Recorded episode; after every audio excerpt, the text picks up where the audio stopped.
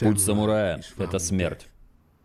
Созерцать неизбежность смерти следует ежедневно. Каждый день, когда тело и ум пребывают в покое, нужно представлять себе, как тебя пронзают стрелами, убивают выстрелом из ружья, протыкают копьем или разрубают мечом. Каждый день нужно воображать себе, как ты погибаешь в горящем здании, как тебя уносят огромные волны, поражает молния или присыпает обломками каменных стен во время землетрясения.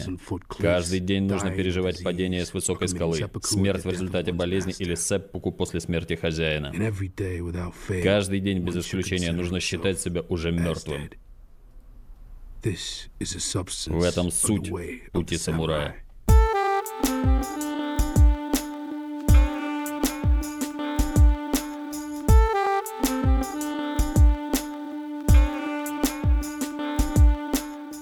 Друзья, всем привет! Это подкаст «Крысиное товарищество», выпуск номер 30. С вами Дамир и Лёша. Да, привет, привет. ведущие.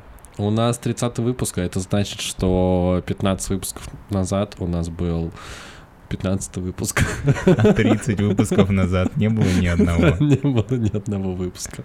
И подкаста не было. Но он начинался уже потихоньку. Он 30 был, кстати, а, офф-топ для фанатов. У нас есть э, тайный нулевой выпуск, который, так скажем, отличается по качеству от тех выпусков, которые вы слышали. Но он существует, и, возможно, когда-нибудь вы сможете его слышать. Но, скорее всего, нет. Когда мы заведем, когда у нас будет тысяча подписчиков, мы заведем Patreon, нам начнут донатить, и это будет один из лотов. Секретный нулевой выпуск Да, крысиного полу- получить доступ к э, секретному выпуску, где мы обсуждаем аниме Дмитрия Глуховского и протесты в Беларуси, по-моему. Что-то такое было. А, мы, подожди, а И- мы и фильм- «Властелина фильмы мы тогда не обсуждали. да? Нет, мы же хотели просто понять, можем ли мы болтать вообще в микрофон и достаточное количество времени. Да, короче, а, вы не забывайте подписываться на нас в социальных сетях. Это телеграм-канал или сообщество ВКонтакте. А, Ищите нас на всех площадках, где можно послушать подкасты. В частности, Ставьте- Яндекс Музыка. Да, и Яндекс Музыка в том числе. А, Не забывайте ставить лайки, писать обратную связь. Это важно. А Да, мы как мы в прошлом выпуске выяснили, нужно задавать вопросы как можно больше. Да, но иногда, ну, точнее, знаешь как, э, главное не задавать э, постоянно одни и те же вопросы. Можно одни и те же. Это раздражает.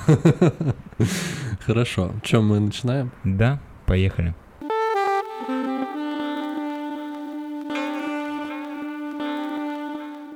На самом деле я хотел сказать, что э, Дамир обычно приносит э, еду себе на подкаст, чтобы перед тем, как запишемся, поесть. И где ты всегда ты в пятерочке покупаешь или Да, в перекрестке? Ну, на самом деле, там то, про что мы говорим, а именно это, я не помню, как это называется, но похоже на косичку с какой-то внутри С- мясом. Из слоеного теста, да, косичка с Да, мясом. Но она, по-моему, есть и в перекрестке, и в пятерочке. Мне кажется, они из одного и того же места их заказывают. Да, потому что и пятерочка, и перекресток у них один владелец X5 Retail Group, не суть. А, и Дамир всегда есть эти штуки, а я смотрю и завидую, а в этот раз он мне дал попробовать, и это что-то невероятное просто. Я теперь всегда хочу есть эти штуки. Да. А поговорим мы сегодня про самураев. Да, что ты знаешь про самураев? Я хотел тебе дать первое слово. А, что я знаю про самураев? Ну, давайте я расскажу, что я зн- знаю про я самураев. знаю мультсериал «Самурай Джек». Он был Я отличный. играл в игру Сёгун 2 Total War. Мне очень нравилось в детстве. А это же стратегия, да? Там да, нужно... это единственная стратегия, в которой мне, ну, в которую я прям помню, что я играл. Потому что когда я был совсем маленький, мне казалось, что стратегия это скучно.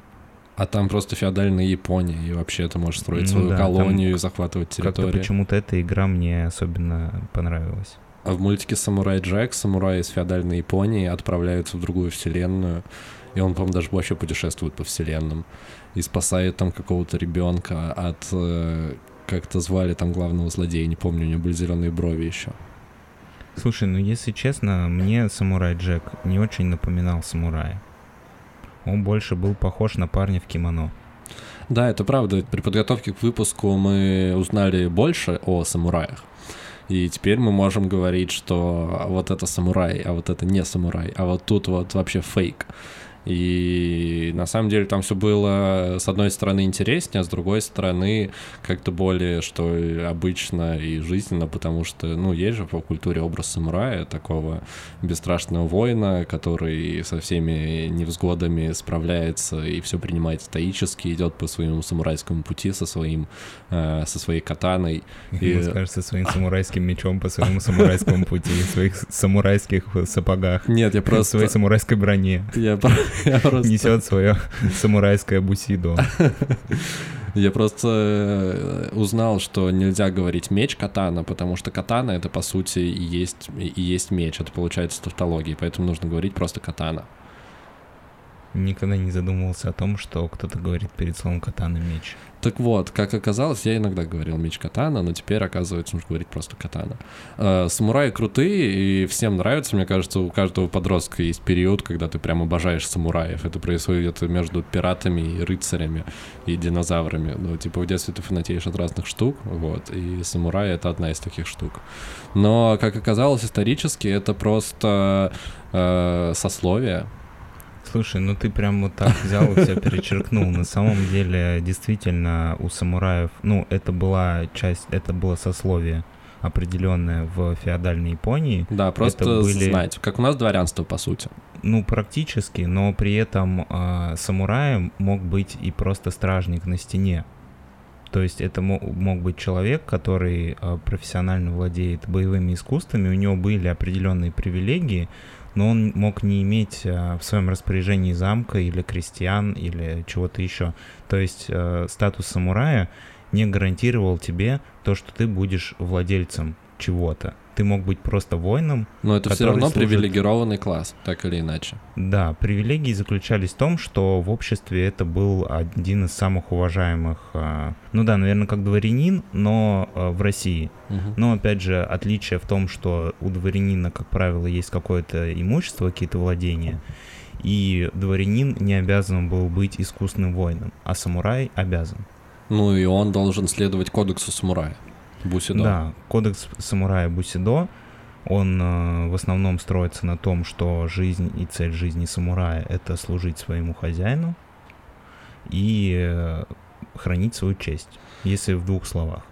Ну слушай, хозяин это по сути сёгун же, да? Нет, смотри, у э, самураев есть обычные самураи, у которых нет владений. Угу. У них есть самурай побольше, его называют даймё. Ну, это по... самурай, который владеет, допустим, замком или какой-то провинцией. Ну, по сути, как вассалы у вассалы у рыцарей ну, да, а, соответственно, Европе. все даймё, по идее, служит главному самураю Сёгуну. Да, среди э, самураев э, выделялся один, который самый самурай из самураев всех, самый уважаемый, самый сильный, самый крутой.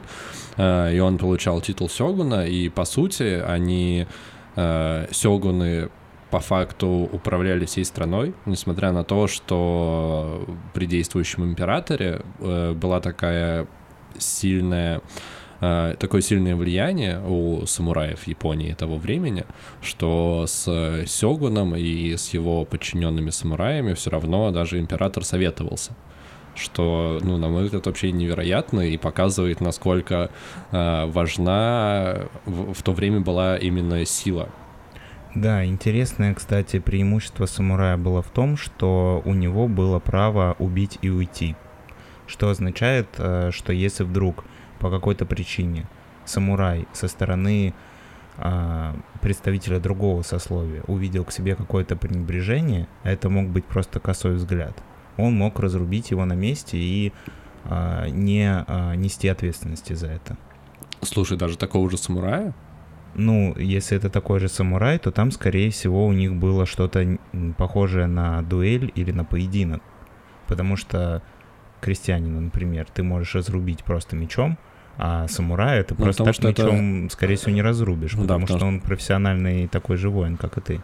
С крестьянами там была похожая история, как у нас. Это более низкое сословие, и к ним, в принципе, относились более пренебрежительно.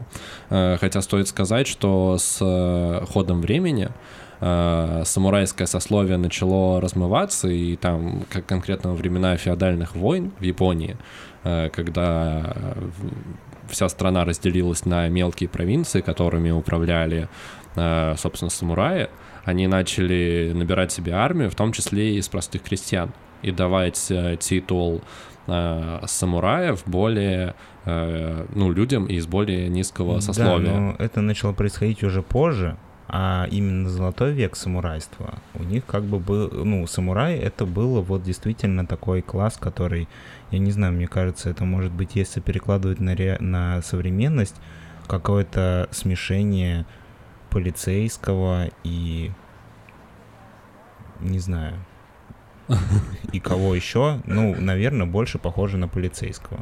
Хотя все-таки полицейский ограничен Ну, по полицейские на службе у государства. Ну, а самурай сути, это самурай просто... тоже на службе у государства. Если он на службе у даймё, а даймё на службе у сёгуна, а сёгун глава государства, то самурай... Ну, сёгун тоже... не официальная глава государства, так или иначе. В любом случае, глава государства — это император. Я думаю, что сложно перекладывать на э, наш современный мир, просто потому что у нас нет э, сословий как таковых. Ну да, еще интересно, о чем хотел рассказать, э, то, что по вообще по заветам Бусидо, если вдруг самурай а, не выполняет а, приказы своего а, даймё, даймё, да, или сёгуна, или а, в случае гибели его хозяина, самурай должен совершить ритуальное самоубийство. Угу. Но на практике такое происходило далеко не всегда. Во-первых, потому что в людях силен инстинкт самосохранения, даже ну, в да. средневековой а, Японии. А во-вторых, потому что иногда самураи считали, что они лишились хозяина несправедливо. А, ну то человеческий фактор, так называемый. Ну, была, например, была, например, история про группу самураев. А, мы сейчас плавно переходим к теме ронинов, потому что самурай, который лишился хозяина, называется ронином. Это, по сути, такой же обученный а, профессиональный боец. Который отступил этом, от кодекса Бусидо. Да, он не связан кодексом Бусидо, и он, соответственно, не обязан никому служить. Он становится свободным человеком. Ну да. Чтобы было понятно, самурай, который нарушил кодекс самурая, становится Ронином автоматически. Так вот, была такая история, что один из э, самураев убил другого самурая, а в его подчинении было определенное количество других самураев. Очень много самураев. В средневековой Японии было много Они все стали ронинами, и по логике вещей они должны были бы а, совершить самоубийство. Но по духу Бусидо они решили, что будет правильно найти этого самурая, который убил их хозяина, и отомстить. Вот, и они, соответственно, долго готовились, несколько лет они все-таки сделали это, они убили убийцу своего хозяина, угу. и таким образом они получили в, э, в самурайских кругах они получили уважение. Ну, вообще после этого они должны были покончить все равно самоубийством. Даже после того, как отомстили? Ну, они же больше, у них нет хозяина, они выполнили свой долг, отомстили за убийство хозяина, и по логике вещей долж... ну, согласно Бусидо. Опять же, скорее всего, не все из них покончили э, жизнь э, ритуальным самоубийством, кто-то из них э, не стал этого делать. Угу. Так вот, про Ронинов. В какой-то момент Ронины стали, ну, они в основном занимались тем, чтобы себя прокормить, потому что у у самурая? У самурая был определенный доход, который ему платил его Даймё. хозяин а, а у самурая, у Ронина никакого дохода не было. Поэтому он был вынужден а, подрабатывать, допустим, при охране каких-то перевозок крестьянских. Ну, по сути, как стать, наемники. Да, или он мог стать торговцем, или мог пойти в криминал. И, соответственно, крестьяне с большей охотой обращались к Ронину. Чем к самураям. Да, потому что у Ронин не был связан Бусидо, и он не имел права убивать людей просто так. Ро... Подожди, Ронин не имел права? Ронин не имел права, да, потому что если самурай, допустим... А, ну, ну в смысле ты про например... вот это правило убить и да, уйти. Да, угу. например, да, крестьянин поспорил с... Э, в общем, если вдруг крестьянин по какой-то причине у них произошел с самураем конфликт, то самурай имеет право его убить на месте. А угу. Ронин такого права не имеет. Он будет как бы... Э, он совершит преступление таким угу. действием. Поэтому э, к Ронинам обращались с большей охотой. И, соответственно, государство японское, в том виде, в котором оно было, в какой-то момент видело в этом угрозу, потому что большое количество ронинов, которые не связаны кодексом Бусидо, и, по сути, они ну, неконтролируемы. И при этом они профессиональные во- э, воины. Профессиональный убийца. Да, и поэтому всячески на них э, велась пропаганда против Ронинов, про то, что они там падшие, что они там от дьявола и прочее, поэтому многие э, самураи относились к ним с пренебрежением. С одной стороны из-за пропаганды, а с другой стороны из-за того, что они просто им завидовали.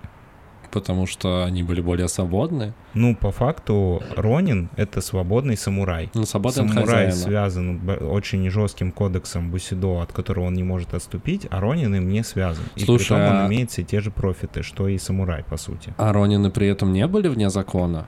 Ну, то есть к ним не было какого-то пренебрежения в сообществе из-за того, что они от, бы отсту, ну, типа, отступили от кодекса самурайского? Было, было, да. Но в том числе это м, пренебрежительное отношение, оно со стороны м, ну, вот тех людей, которые держали власть в Японии, оно нагнеталось. Угу. Им было невыгодно, что есть большое количество свободных людей, которые обладают профессиональными военными навыками. А ты это к чему-то хотел привести, нет? Я, ну, пока что это мой затянувшийся немного рассказ про самураев и ронинов был. Короче, ребят, самураи — это очень круто. А, Дамир, что думаешь про самураев? Хотел бы ты пойти по пути самурая? Слушай, я Или бы... тебе ближе быть с Ронином? Мне ближе путь Ронина.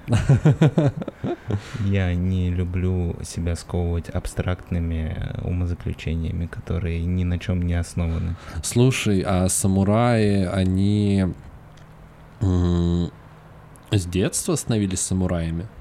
Ну, Ну, то есть вообще, у самурая вот- рождается ребенок, а он становится самураем, мальчик. Да, там в том числе от по роду рождения Мгм. присваивается это, ну, до того, как уже это все начало вырождаться и посвящать в самураи стали всех подряд.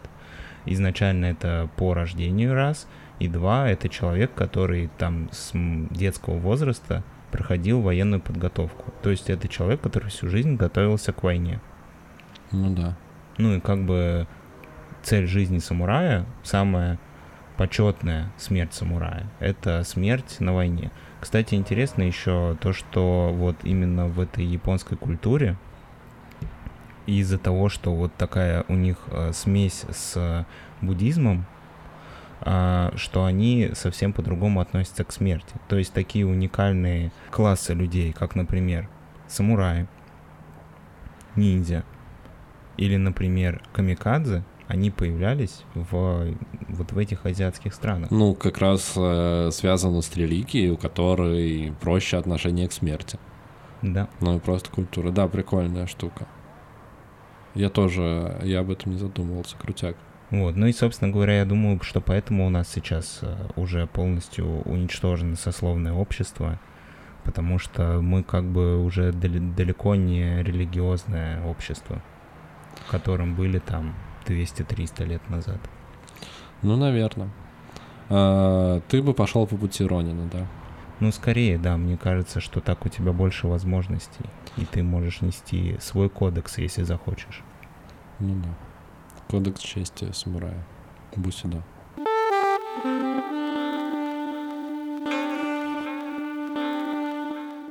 Самурайский долг тяжелее горы, а смерть легче пуха на пути воина. Умеющий достойно умереть будет достойно жить. Если самурай стоит перед выбором жить или умереть, он должен выбрать смерть.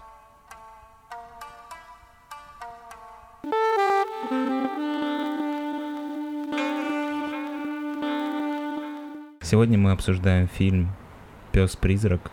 Путь самурая». Фильм Джима Джармуша 2000 Нет. 1999 года. Да, в России он вышел в 2000-м, если кому было интересно.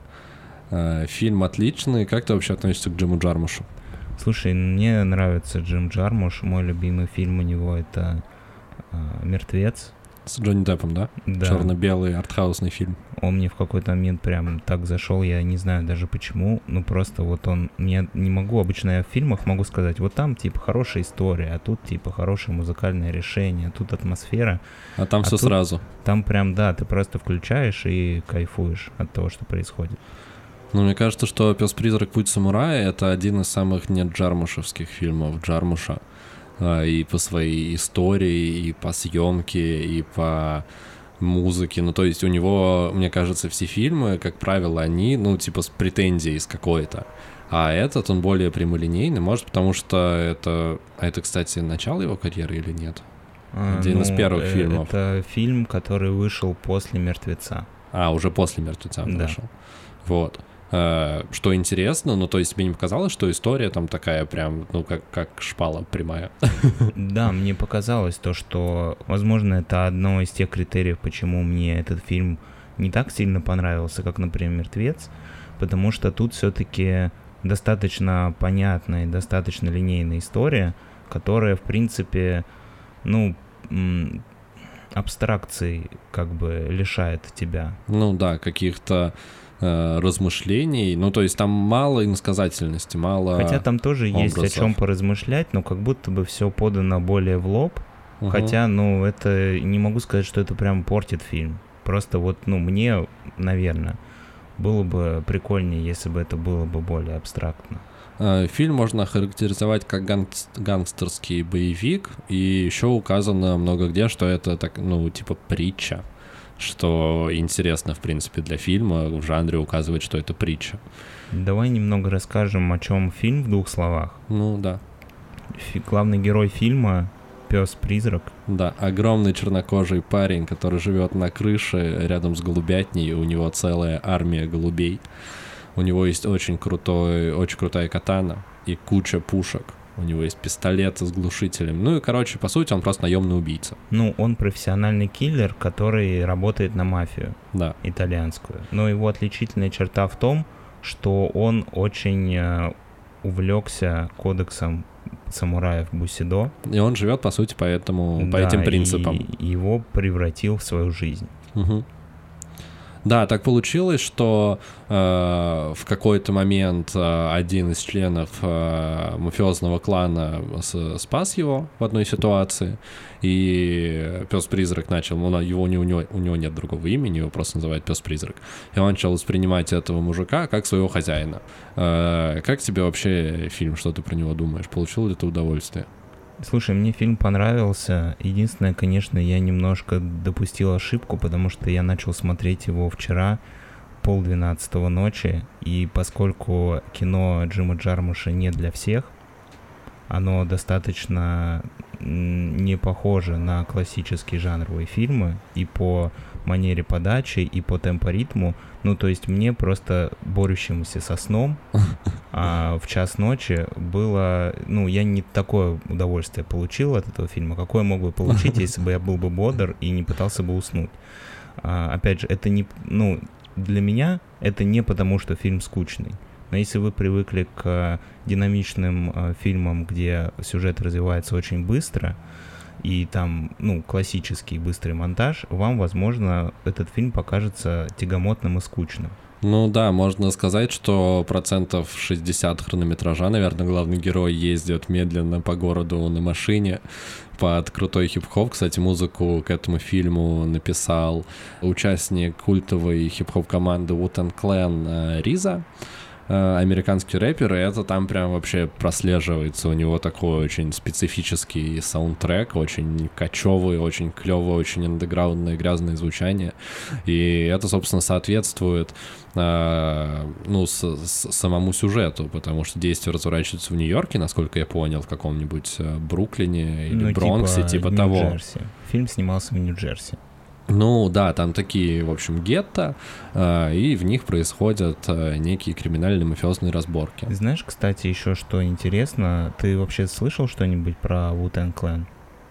Ну да, это группа, я музыку их слышу. Да, я просто подумал о том, что, ну, по сути, в контексте фильма а, чернокожий мужчина, который живет а, в другой культуре, он придумывает себе какую-то новую культуру и начинает ее исследовать. А интерес заключается в том, что а, члены группы Wu-Tang Clan в определенный момент а, придумали себе что-то похожее на бусидо, но свое, основанное на буддизме, Так а, там даже- исламе, нумерологии, и они придумывали себе какие-то а, Ну типа никнеймы, статусы. статусы, да, они придумывали себе всякие статусы и э, назыв- обращались друг к другу таким образом. В общем, это была какая-то целая культура, и даже непонятно до конца, насколько это был прикол, а насколько они реально в это верили. То есть, ну, просто то, что в этом фильме э, еще, кстати, снимается как раз вот этот Риза. Да, они встречаются роли. в какой-то момент что... с псом-призраком, здороваются на японский манер, кланяются друг другу с уважением. Мне кажется, что не случайно именно эта группа фигурирует в этом фильме. Но я тебе хочу сказать, что они просто еще с режиссером связаны. Насколько понимаю, Джармуш дружит с Утен Кленом, потому что в, тоже а, Риза и Диза, вот эти вот два чувака из Утен Клена, они снимают снимались в другом фильме «Джармуш и кофе и сигареты». Э, можем, кстати, тоже как-нибудь его посмотреть. Там они в одной из новелл встречаются с Биллом Мюрреем, короче, в одном из чикагских кафе, и удивляются, что Билл Мюррей подрабатывает официантом в кафе. И ну, это, оказывается, прям Билл Мюррей. В общем, фильм очень необычный, в нем э, есть и смешение жанров, и необычный подход, и необычный темпоритм. И смешные шутки. И смешные шутки, Я прям и необычные хохотал. персонажи. Поэтому, если вы любите кино, и э, вы смотрели фильмы Джима Джармуша, и они вам понравились, то этот фильм вам понравится тоже. Mm. А если вы не любите такое, ну, полу-артхаусное кино, наверное, так скажем, то на ваш страх и риск, как, собственно говоря, и всегда на нашем подкасте. Ну, я считаю, этих случаев, когда мы хейтим фильмы, тогда мы четко говорим, не смотрите. Я думаю, что на этом мы перейдем к части со спойлерами. Да, да. Те, кто не смотрели фильм и не хотят услышать какой-то сюжетный поворот, перематывайте к следующему тайм-коду.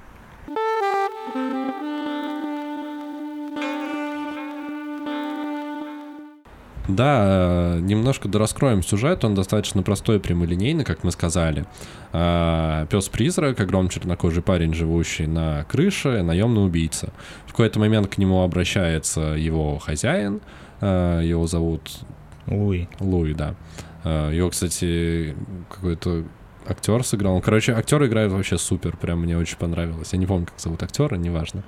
Обращается с поручением убить э, любовника дочери главы мафиозного клана. И пес-призрак отправляется на задание, э, убивает этого любовника, но оказывается, что э, дочь главы мафиозного клана, э, тоже была в той же квартире. Пес-призрак не стал ее убира... убивать, ушел, потому что у него не было поручения убивать ее тоже. Э, после чего мафиозный клан объявляет на него охоту. Потому что он убил одного из членов мафии, а это по кодексу мафии. Да карается смертью. Да, они говорят, что вот, э, давай найди... Они обращаются к Луи, э, мафиозные боссы говорят, нужно его найти и убить. Они пытаются это сделать, у них, конечно же, ничего не получается. Пес-призрак их э, планомерно всех э, убивает.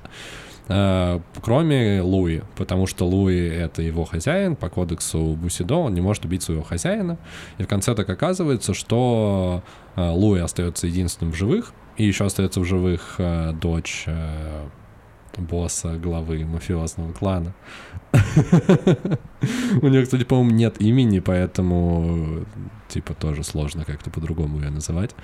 А, и поскольку она осталась единственная в своей семье а, мафиозная, она становится главной, и как бы опять же по кодексу чести мафии все, кто а, как-то навредили семье, должны быть мертвы. И она поручает этому Луи, как хозяину пса-призрака, устранить пса-призрака. И он его и устраняет. На самом деле эту героиню зовут в фильме Луис Варга, но ее практически не да. называют по имени, поэтому... Ее обычно называют просто девчонка. Там была девчонка. Ты же сказал, что девчонка села на поезд. Да, в таком стиле. Я, на самом деле, насчет этого фильма у меня появилась такая мысль интересная, то, что, по сути, мы видим столкновение двух культур, похожих, самурайская культура со своим кодексом и со своими правилами, и мафиозная культура итальянская, ну, итало-американская, которая также имеет свой кодекс э, чести, свои правила, и они, грубо говоря, сталкиваются друг с другом вот в этом месте, где, казалось бы, они не должны были встретиться. Ну да, как будто бы два таких, э, две культуры столкнулись во времени неподходящем им абсолютно. Типа во времени вместе, а именно в Нью-Йорке конца 90-х. Они сталкиваются друг с другом, и происходит у них вот такая вот финальная битва. И оказывается, что, ну, итальянская мафия, по сути, побеждает, но вроде как и не побеждает. Потому что, по сути, пес-призрак, если бы он хотел, он бы с ними со всеми справился, но поскольку он до конца остался верен своему э, кодексу чести, он как бы разоружил себя и... Э, принял смерть как да, настоящий самурай. Принял смерть в бою, пусть даже от своего хозяина.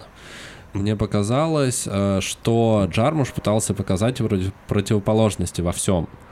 Э, ну, то есть, когда, вот как мы уже сказали, столкновение двух культур, которые в чем-то похожи, а в чем-то и нет. Э, потом э, весь мафиозный клан э, состоит из таких достаточно престарелых седых мужчин, но при этом они все смотрят мультики, они слушают хип-хоп, что тоже, ну, то есть, как бы такие достаточно несочетая... несочетаемые вещи.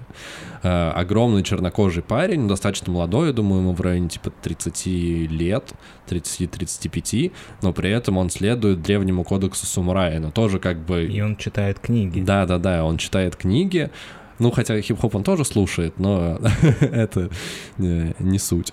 А, потом еще забавно, что у пса-призрака есть единственный друг. А, он живет в фургончике, а, продает мороженое, и он француз. И они говорят на разных языках и не понимают друг друга, но они друзья, и они понимают друг друга. Там очень классно показано, э, несмотря на то, что э, этот парень говорит по-французски, его тоже в озвучке озвучивают, но при этом мы понимаем, что герои друг друга, ну, типа, не понимают, о чем они говорят. Они не знают языка да, друг да, друга, да, да, да. но при этом отлично друг друга понимают. Да, там ну, происходят такие ситуации, когда э, француз говорит, что э, вот тебя там приходили, искали члены мафии, и пес-призрак такой, а, ты, наверное, говоришь, что пришли члены мафии, меня искали. Это очень здорово. Там очень много странных персонажей. Например, в какой-то момент пес-призрак встречает... Э, он просто идет по улице и видит, э, что негр хочет ограбить кого-то пожилого человека. И этот пожилой человек просто вырубает этого грабителя в стиле кунг-фу. Вот, э, берет свои сумки, идет дальше. Потом там еще был герой, который э, непонятно зачем на крыше дома строит огромный э, корабль. Э, просто своими руками деревянный, как плотник мастерит корабль и пес-призрак смотрит такой, блин, а как он его оттуда спускать-то будет? Но это, по сути, и не важно, просто вот этот вот парень занимается своим делом, он тоже говорит на еще каком-то третьем языке, потому что пес-призрак говорит... Да-да-да, на испанском. И они тоже все не понимают друг друга, но они все как бы сосуществуют вот в том, ми... в том месте, в то время. Мне кажется, что в этом фильме на примере пса самурая и на противопоставлении его вот этому вот устаревшему уже мафиозному кодексу и этим устаревшим карикатурным мафиози, ну, чтобы вы понимали, о чем речь, а штаб мафиози снимает на заднем э, какой-то части ресторана китайского помещения, чтобы там устраивать свои сходки, и периодически туда заходит китаец, и кричит, когда вы мне заплатите.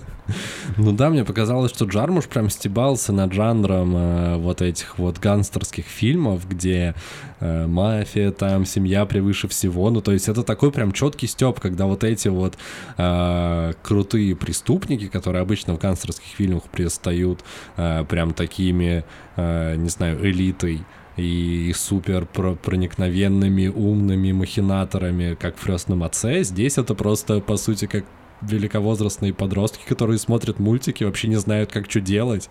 Ну да, тут просто с пушками. Как будто бы, знаешь, противопоставление идет не между мафией и самураями, а между людьми, которые искренне верят во что-то. Угу. Ну вот тот же допустим, друг а, пса-призрака. Он верит в мороженое. Он верит, ну, он делает свою работу, и он как бы, ну, он искренний. И та же девочка, которая также искренне обсуждает книги с ним, и насколько искренне соблюдает свой кодекс а, пес-призрак и не угу. отступает от него ни при каких обстоятельствах, и насколько не серьезно и не искренне относятся к своему, к своим правилам вот эти мафиози. Да, то, что То они есть- убивают э, своего же э, члена семьи, э, потому что кому-то что-то не понравилось, потом они такие, типа, ну нет, э, типа, мы должны убить убийцу, и постоянно меняют свое мнение, и такие очень суетные, и Ну, достаточно странный, да. Мне кажется, что этот фильм именно про искренность, про людей, которые а, делают свое дело и верят в него по-настоящему. Мне еще показал, мне еще по атмосфере фильм напомнил э, фильм э, Брат 2. Ой, кстати, да, там была одна сцена, и я такой сидел и думал, блин, ну это же «Брат 2» только в Америке. Там, Да. где он собирал пушки. Так Брат 2, он и был в Америке. Да, но я имею в виду, что там была сцена, я не помню, в Америке ли это было, это было в первой части сцены Это в или обоих второй? частях была, когда он он, и собирает в первой, и во оружие. второй части он собирает оружие, очень похоже по всему. Э, Я, по-моему, Брат 2 вышел не знаю, раньше или позже, но по атмосфере очень похоже во многом. И персонаж, мне кажется, тоже похож, только э, Данила Бодров... Багров? Да, Данила Багров э, идет по какому-то своему пути, но мне кажется, персонажи очень похожи, что пес-призрак, что Данила из фильма Брат. Ну, то есть это те люди, которые уверены в каких-то своих убеждениях, э, которые, ну, по сути, они супергерои, э, которым ничего не будет, и ты это понимаешь, которые идеально справляются со всеми э, проблемами, с которыми сталкиваются, и следуют какому-то своему кодексу.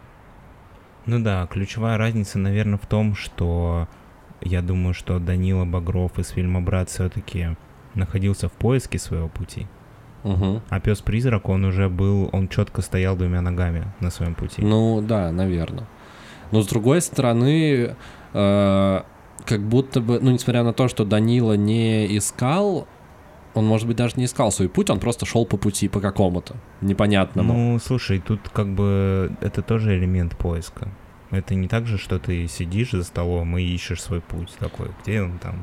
Нет, Здесь ну, нет, шляпой просто нет, согласись нет. просто, что в «Брате» не показан какой-то поиск Данила, он просто приходит и решает ситуации так, как считает э, правильным. Ну, с точки зрения каких-то своих моральных устоев.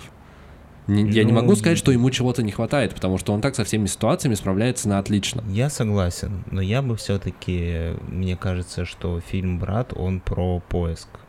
Потому что, по сути, ну, это такой же оторванный от того... Ну, что происходило в фильме «Брат», сейчас немножко отступим от э, обсуждения нашего фильма, то, что там возвращается с войны молодой человек, который возвращается в другую страну, ну, это 90-е после Мгм. развала Советского Союза, где другие правила, другие законы, и он не понимает, где он оказался. Ну, по сути, такая же ситуация, как э, с псом-призраком, Мгм.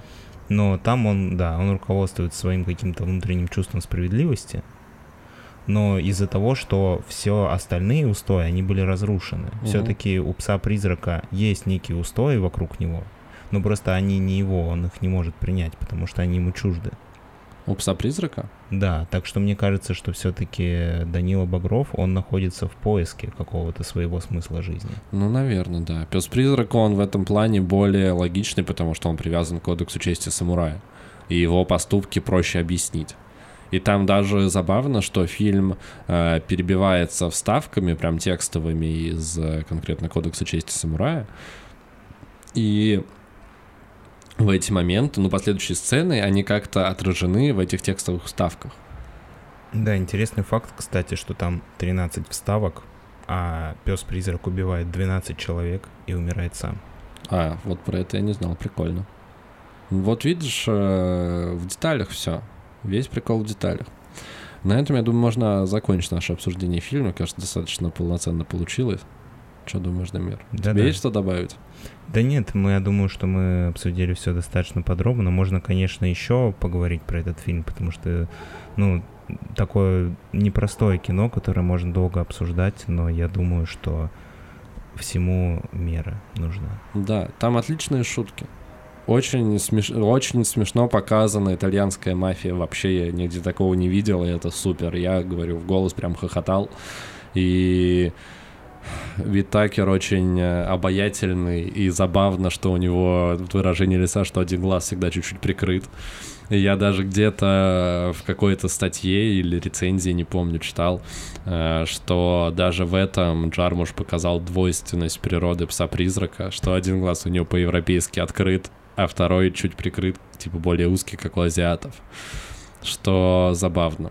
Да, интересно. А, мы еще не рассказали про по последнее. Там уже не грустный, в, общем-то, конец. Пес-призрак умирает, но он успевает своей маленькой подруге, девочке, которую он встретил в парке, передать свою книгу и передать свое учение. И последняя сцена фильма показана, что эта девочка, она э, сидит и с интересом читает эту книгу и погружается в кодекс самурая. Ну, то есть его дело как бы не умерло, и еще остались такие люди. Мне еще кажется, что фильм э, этот не грустный в конце из-за того, что за вот тот путь, который ты прожил, смотря фильм с псом-призраком, ты настолько проникаешься его идеологией, что для тебя его смерть не, ну, ты относишься к его смерти так же, как он относится к своей смерти. Да, потому а что это его выбор. Он относится к своей смерти как... Стоически, короче. Ну да. Да. Да. В общем, да, отличный фильм. Э, посмотрите, если еще нет.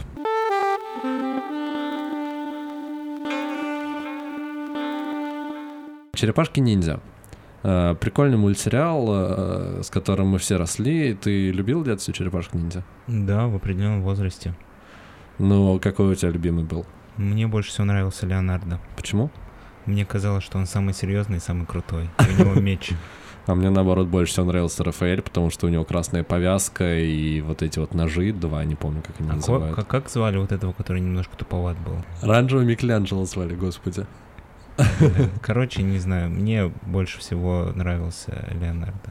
Леонардо? А, потому что Донателло, он слишком заумный, да? Наверное, да, он такой какой-то душный был. Слушай, у тебя тоже была эта тема, что ты сначала э, думал, что это имена черепашек-ниндзя, а потом оказалось, что это имена великих людей эпохи Ренессанса? Слушай, ну это имена черепашек-ниндзя в том числе.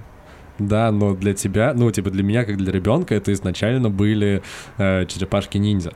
А, и потом, потом только, да, да, да, да, потом только ну, наверное, я, я не помню тот момент, когда я узнал про великих художников в своей жизни. Ну, наверное, наверное, да. Потому что я помню, мама в детстве э, выходили журналы, короче, типа с классикой живописи. Вот, можно было покупать, типа, еженедельно такую подборку собирать. И там в каком-то, по-моему, втором или в третьем выпуске он был про Микеланджело тематический. И я такой, блин, прикольно, как черепашку ниндзя звали. Я думал, ты такой, о, прикольно, черепашка ниндзя еще рисовал картины. А в мультфильме этого не было. А в мультфильме он только пиццу ест и говорит, не хочешь отведать жареных гвоздей. Или что-то очень плохая озвучка была. А был еще... Был еще э, сериал, э, который, ну, в смысле, съемочный, игровой сериал про черепашек ниндзя не смотрел. Это Там, который где... новый? Нет, который э, тоже он выходил, по-моему, у нас он выходил в начале 2000-х на канале РЕН-ТВ, и там были люди в ростовых куклах черепашек ниндзя. А, не помнишь? Нет, но вот последний а, фильм про черепашек ниндзя, где они сделаны на компьютерной графике, они, конечно, выглядят жутко. Ну, я согласен, что они выглядят жутко. Очень стрёмно встретить такого человека, такое существо в темном периоде. И еще там видно, что режиссер трансформеров их делал, потому что в первую часть там в конце Шреддер превращается в трансформера, прям в, в трансформера. А как его зовут, этого режиссера? Который, который взрывает все. Бро, я не смотрел ни одного, ни одних трансформеров. Даже первых? Не, не хочу, да. Почему? Я презираю трансформеров. Не, первый фильм, ну, нормальный. Он смешной. Там еще, там Шайла Баф, который еще с ума не сошел. Может быть, когда-нибудь я посмотрю трансформер. Ну, то есть я видел по телеку кусочки, я никогда не смотрел от начала до конца. Да, черепахи, кстати, вообще прикольные существа. У тебя была когда-нибудь черепаха? Нет, у меня не было черепах. У меня у брата есть черепаха до сих пор. Она... Ей уже типа сколько, 25 лет, наверное, она уже стала огромной, красноухая черепаха, и это, блин, самое опасное существо в моем детстве было, потому что э, очень странный стереотип, что черепахи медленные, она очень быстро бегала, вот, ну, типа, мы ее доставали из аквариума, ставили на пол и прикалывались с ней всячески. И в какой-то момент она просто убегала под шкаф, мы ее не могли достать. Э, вот, и еще она тебе может прям палец откусить.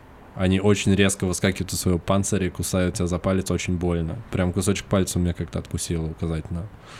Ну, типа прям, прям кусок. Для тех, кто никогда не мог запомнить цвет повязки и э, имена черепашек ниндзя, точнее, он не, не мог запомнить э, цвет повязки и оружие черепашек ниндзя, есть специальная памятка, э, в интернете можете найти по запросу «Как раз и навсегда запомнить черепашек ниндзя. Наглядная инструкция». Про Леонардо можно вообще в два клика. Вспоминаем тут же ассоциация Леонардо Ди Каприо. В конце «Титаника» он был холодным и, соответственно, синим от холода, поэтому синий у него цвет повязки. Uh, Леонардо Ди Каприо недавно получил Оскара, а у Оскара в руках у статуэтки меч. И поэтому у Леонардо в руках меч. Хорошо. Надеюсь, что эта информация сделает вашу жизнь лучше. А, а вообще мы хотели поговорить про ниндзя. Да, прости, Дамир, что я так ворвался в тему черепашек ниндзя, просто очень их люблю. Что ты знаешь про ниндзя? А, я знаю, что если ты черепаха в Нью-Йоркской канализации, мутировавшая, и тебя находит крыса, она, возможно, кстати, крыса, сплинтер, крыса, крысиный товарищ, все дела, у нас супер мэч с черепашками ниндзя. А, и она начинает тебя тренировать, то в какой-то момент ты станешь э, хладнокровным убийцей.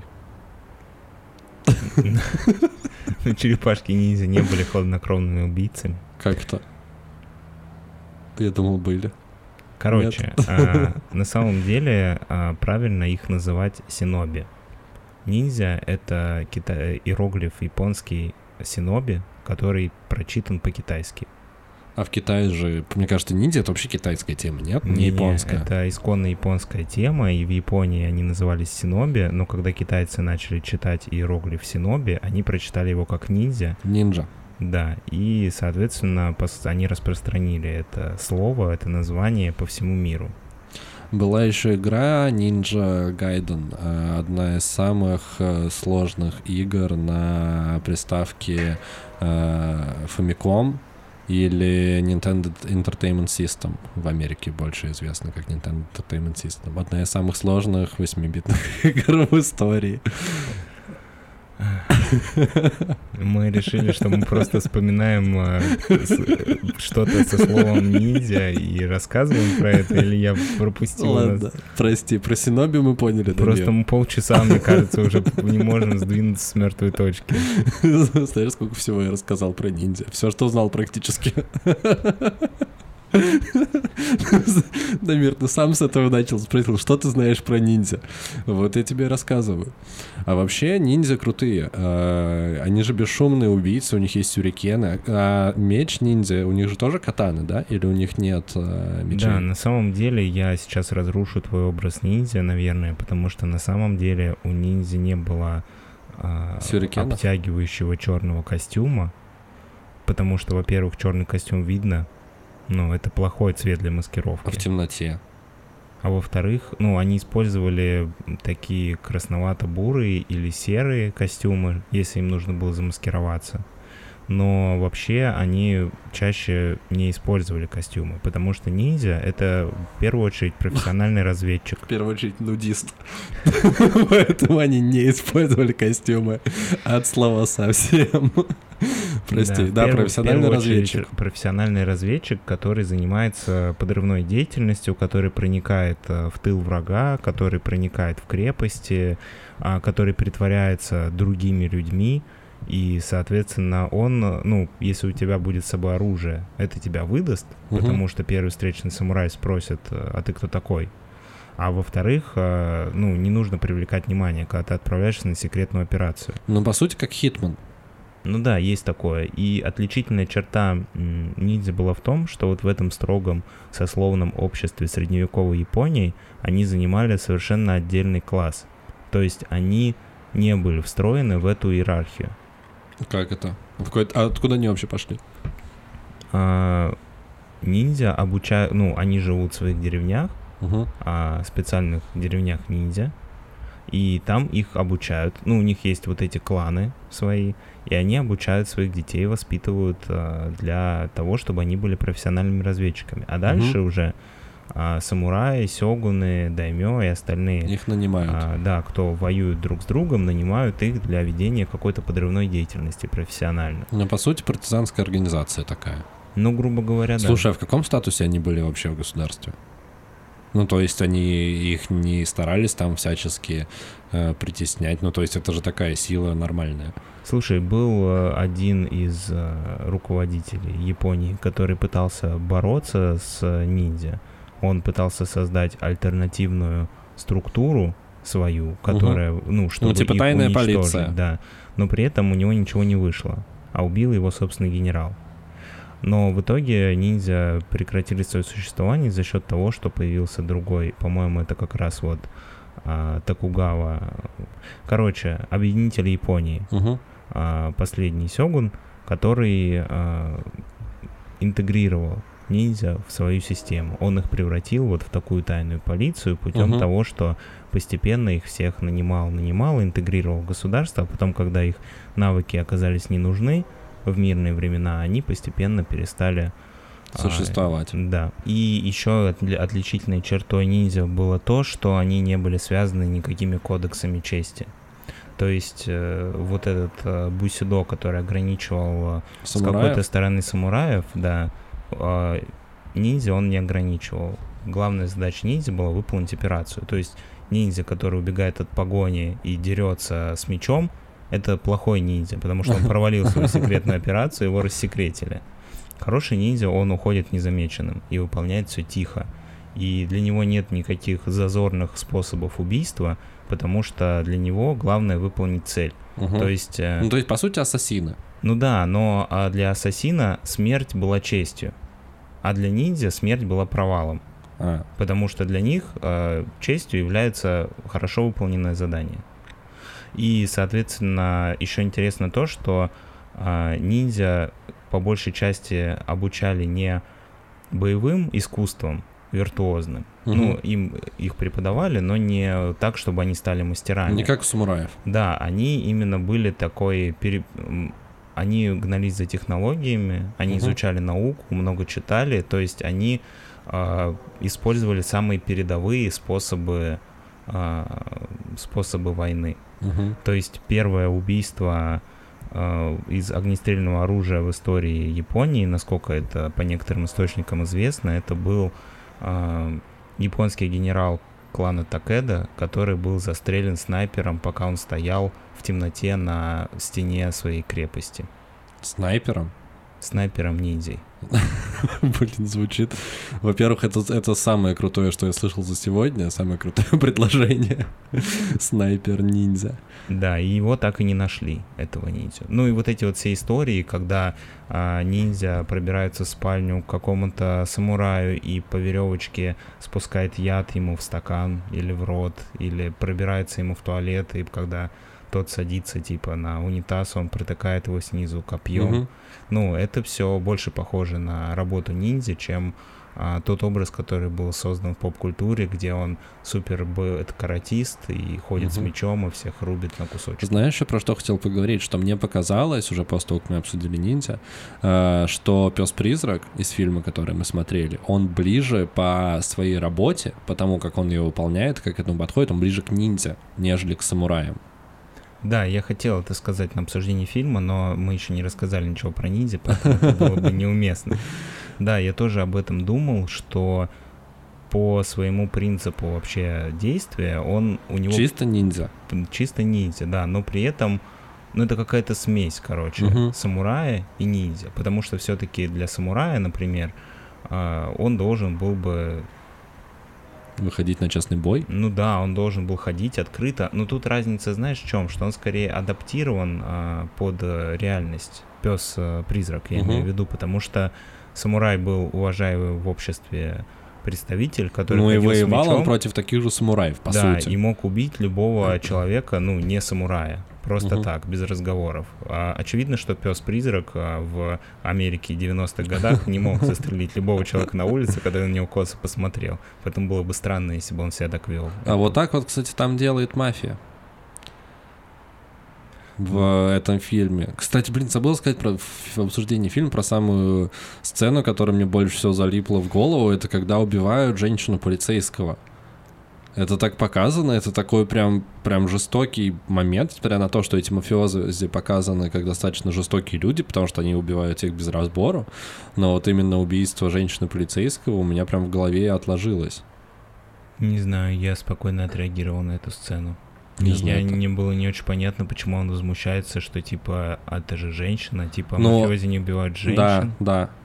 У них в кодексе, что они женщин не А. убивают, да.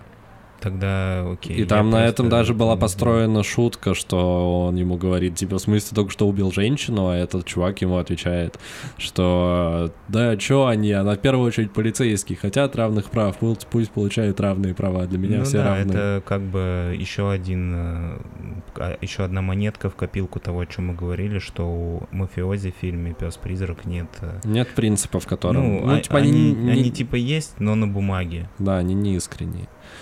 Так вот, возвращаясь к ниндзя, мы определились с тем, что пес-призрак это скорее ниндзя по своей работе. Да, и еще интересно про ниндзя то, что все-таки образ, который...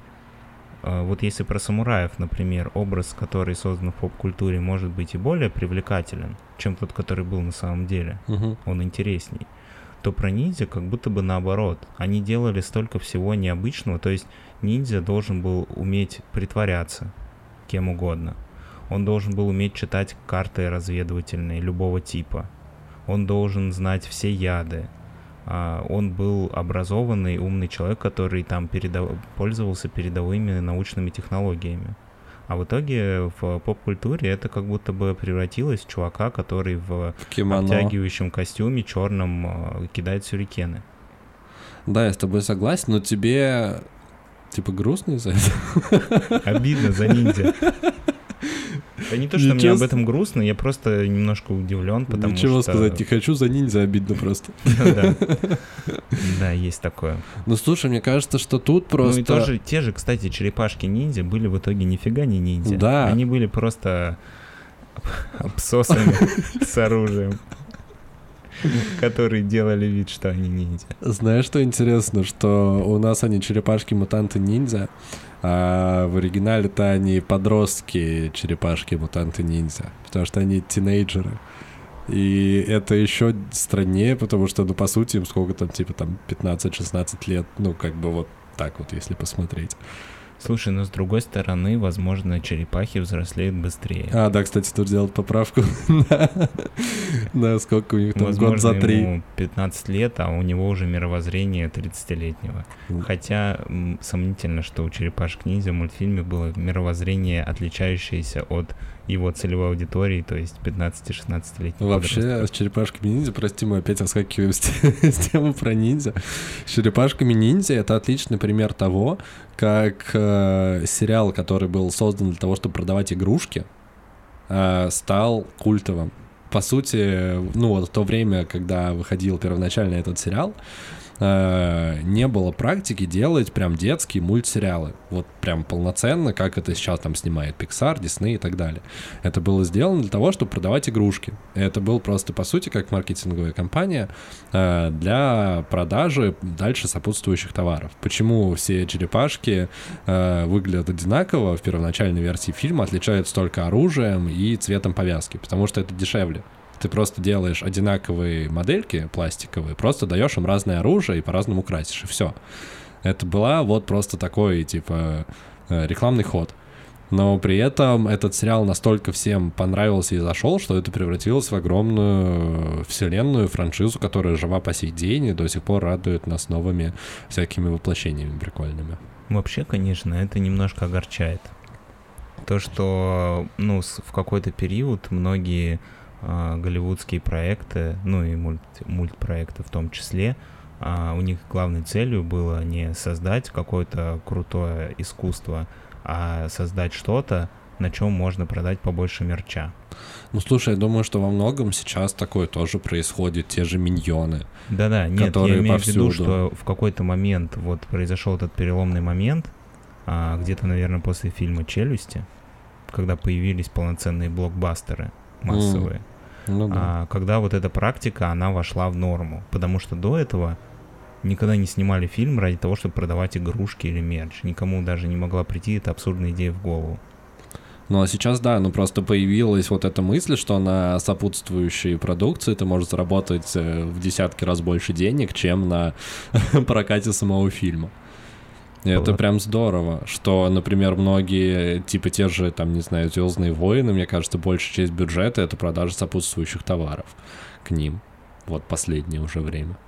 Пластмассовый мир победил. Да, Егор Летов в чем-то был прав. Что на это закончил на этой грустной ноте. Нет, давай, давай еще что-нибудь крутое про ниндзя. Дамир, ты бы кем хотел быть, ниндзя или самураем? Или Ронином? Точнее, давай так, Ронином или ниндзя? Слушай, мне, если честно, кажется, что проще жить Ронином. Угу. Но мне кажется, что у ниндзя более интересная, насыщенная жизнь была бы. Хотя, смотря какой ниндзя, кто-то мог провалить первое же свое задание и умереть. Да, достаточно ну, стрессовая есть, работа. у них целом. просто, может быть, я так сказал, что они не были связаны кодексом, и вообще они никому ничего не должны, но они были довольно жестко связаны а, своим вот этим вот семейным кругом. То есть главная была задача ниндзя не раскрыть себя и не раскрыть свой клан. Угу. То есть если ниндзя попадал в медвежий капкан при побеге, он отпиливал себе ногу. Если он понимал, что его схватит, он скрывал себе вены. Ну, то есть это был тоже определенная такая подготовка, когда ты ни в коем случае не должен попасться в плен. Ну, и это тоже не прикольно. Но ну, опять же, это так. связано, мне кажется, это легкость, с которой люди это совершали, связана с их культурой, что у них просто легче отношение к смерти из-за э, буддизма. Да, да, есть такое. Интересный заход. А ты бы кем бы хотел бы быть? Сёгун? Да, я бы... Ну нет, блин, на самом деле вообще не хочется выбирать. Я бы хотел быть э, эльфом. Листвой на ветру. Да. Не знаю, вы, вы, там очень много каких-то правил, и постоянно убивать кого-то надо. Зачем? Я хочу просто чилить там. И все. Но от крутого кимоно я бы не отказался. Я, кстати, думал, сейчас продают такие клевые кимоно. Почему? Надо уже начать в этом ходить. Нет? Тебе не кажется? Стильно выглядит. Свободно, все дышит. Слушай, ну ты можешь начать, я думаю, что, возможно, тебе даже никто не даст лицо на улице за это. Ну, живя в Москве, да, ты можешь одеваться как угодно, хоть в юбке ходи, будучи 40-летним ну, мужчиной. В юбке еще есть риск получить по лицу. В кимоно, наверное, будет нормально. Да, в кимоно будет круто. И можно еще, знаешь, такой зонтик купить, у которого ручка как, э, как э, у катаны, короче. Вот. Я думаю, мы на этом будем заканчивать. А вам, мы, друзья, желаем придерживаться своих принципов так же жестко, как японский самурай, и выполнять свою работу так же а, профессионально и бескомпромиссно, как ниндзя.